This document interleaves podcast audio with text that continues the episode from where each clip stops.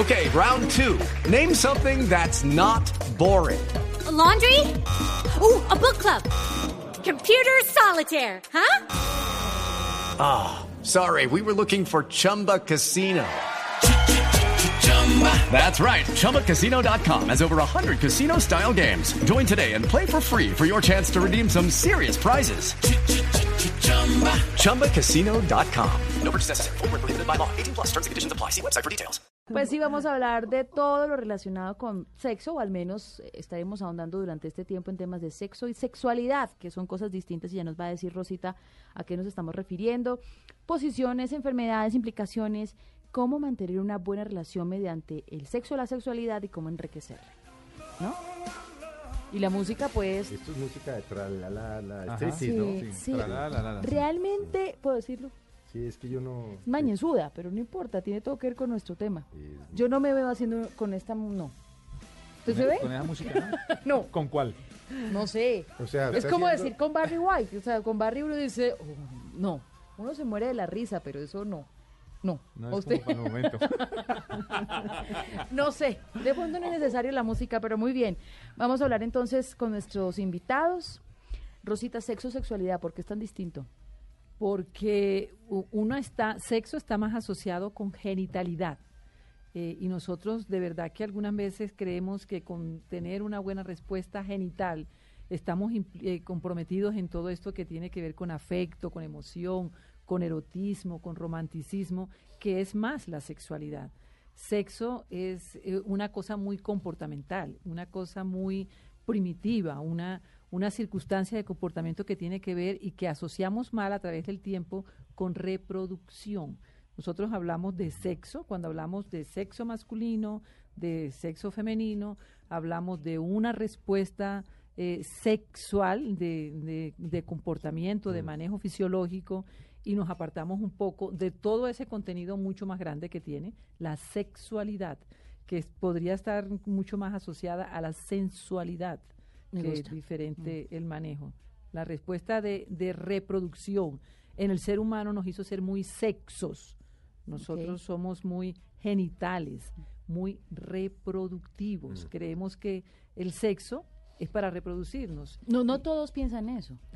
Bueno, es un principio de la iglesia, ¿no? Sí, sí, sí, sí, es un Pero- principio, históricamente. pero, pero quizá Colombia ha tenido apertura para explorar en la sexualidad. Antes estos temas no eran tan interesantes o no eran tan bien vistos manejarlos o abordarlos. No es que ni siquiera se contemplaba la posibilidad de manejarlos y abordarlos, Mm. porque eso estaba asociado con lo feo, sucio, malo, pecaminoso. Mm. Y eso correspondía a un momento de la vida de los seres humanos, a un tipo de personas, y eso ni hablar de otras, de otros espacios Claro. diferentes que no tuvieran que ver con, con esa autorización, eso no estaba permitido. Pero ahora que está permitido, Rosita, una pregunta. ¿Por qué entonces, si antes que no era permitido, eh, no existían tantos, tantos índices de enfermedades transmitidas, obviamente por el, por el contacto sexual, y ahora que es permitido, donde todo el mundo le abren el ojo y aparecen más? A ver, ¿le abren el ojo para qué, Javier? Para, para decirle, mire, usted tiene que cuidarse, usted tiene que usar tal cosa, usted tiene que ponerse un condón, usted tiene que, porque tiene que cuidarse, y salen más cosas. O eso tiene que ver con el instinto momentáneo de cada persona. porque la misma espontaneidad que se, que se aprovechó de la libertad, le pareció que es que nos dieron mm, vía libre para Ajá. que hicieran Libertinaje y no libertad. totalmente, y cuando, cuando te preguntaba, le abren el ojo para qué, ojalá nos abrieran el ojo bien abierto, y es que nos abrieran el ojo para la educación, para la formación, es que nos abrieron el ojo fue para, para póngase un condón y listo, y demás, hágale. hágale, Si eso es no- que se lo ponen, ¿no? sí, Porque exacto. no, no, no lo están usando. Entonces las pa- muy maluco. No, y la, la ¿Cómo? No. podrá ser maluco, Aquí, pero en esta mesa no puede decir eso. las parejas heterosexuales No, yo no digo que no me lo eh, ponga. no se lo no se lo están poniendo porque creen que el problema Es de del- homosexuales. del, eh, del SIDA y el eh, VIH es de homosexuales. Y, y creo que los índices, me decía un médico de la Fundación Santa Fe, un infectólogo, eh, son monstruosos. De lo que no es homosexualidad. De- claro, porque si ellos creen, las parejas heterosexuales creen que esas enfermedades son de, de los homosexuales. Entonces, me decía el doctor Prada que, por ejemplo, en la Santa Fe están mirando que las parejas heterosexuales, sífilis y gonorrea, una cosa que parecía proscrita, No, las tienen vigente, disparadas. Pero por disparada. supuesto. más es en los heterosexuales que en los Y homosexuales. en los adultos mayores. También. Eso no lo sé. también. Y ahora Claro, que prohibieron sí. la venta de la penicilina, la gonorrea está alborotada. Ya no hay penicilina. Ya no la venden en los en las drogas. ¿Estoy mintiendo, Rosita? Aquí la ¿Y única. usted cómo sabe? ¿Y usted cómo sabe? porque No, no sí la venden? venden, pero necesitan todo. fórmula. Lo que Eso, pasa es una- que el que fórmula. sufría de una enfermedad de, de transmisión sexual, una ETS, una, una pena. Iba a la droguería y el, la a ver, el, el, el expendedor, ¿cómo se llama? El farmacéutico. Sí, el farmacéutico le daba la de de millón doscientos. Cada uno cargaba con su dosis Pero es que eh, no era mínima, solamente ¿no? para eso, porque eh, cuando, cuando uno tenía, y lo digo por el caso personal, yo tenía las estreptolicinas altas y le- me tenía que hacer aplicar la, la, ¿Las la es qué? penicilina- Estreptolicina, los astos. Ok. los a- Una altos. cosa de esas. Sí. Sí, eh, eso, eso, eso va en la sangre, obviamente. y, y en algunos nacemos, pues a mí se me quitó, pero nacíamos con eso, eso es una cosa normal. Pero me tenía que hacer aplicar, eso lo vendían en cualquier parte, millón doscientos, ponga la nalga maestro, y eso era bravo, además esa, esa inyección era muy Doloroso. tenaz. Yo creo que por eso nunca me dio gonorrea. Pero no, ya- puede yo, estaba listo. Del pánico. a decir una cosa de locos. No.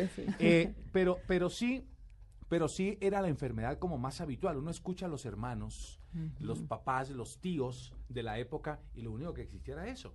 Entonces decían, "Hombre, antes era la gonorreíta que uno con, una, con un sí tenía.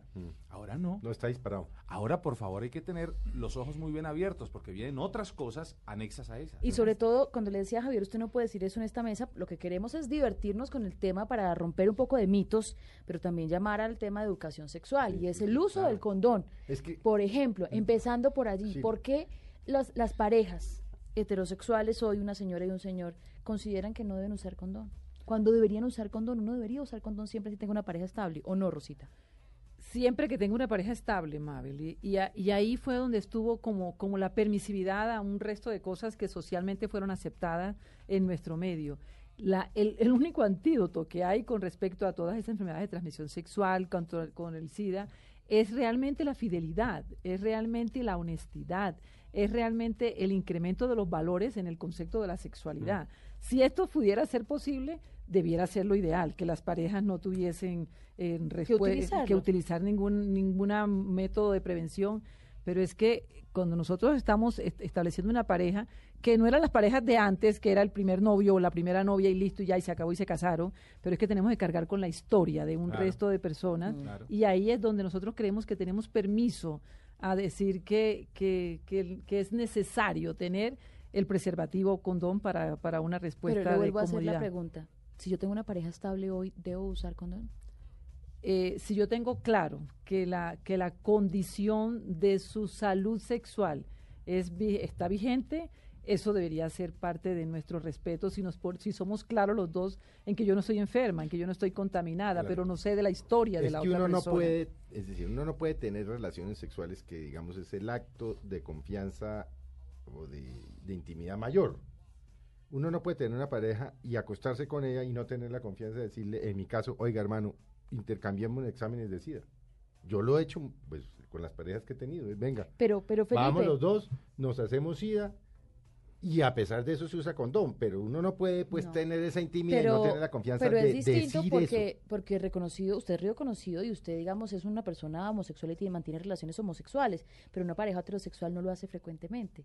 Una pareja Debería. heterosexual se hace un examen de VIH cada cada que se- le pide el médico, pues porque tiene algunos algunos temores, tiene que hacer algún procedimiento de sangre o incluso va a quedar embarazada. Pero Pero, mira, le voy a contar no. que tal vez, tal vez Rosa lo ha leído, yo no me acuerdo de, de, de, de quién lo hizo, se llama Las Mujeres de la Tierra, es un libro que escribió una, una colombiana barranquillera que está en la Universidad de Nueva York, que coge las diferentes regiones del país.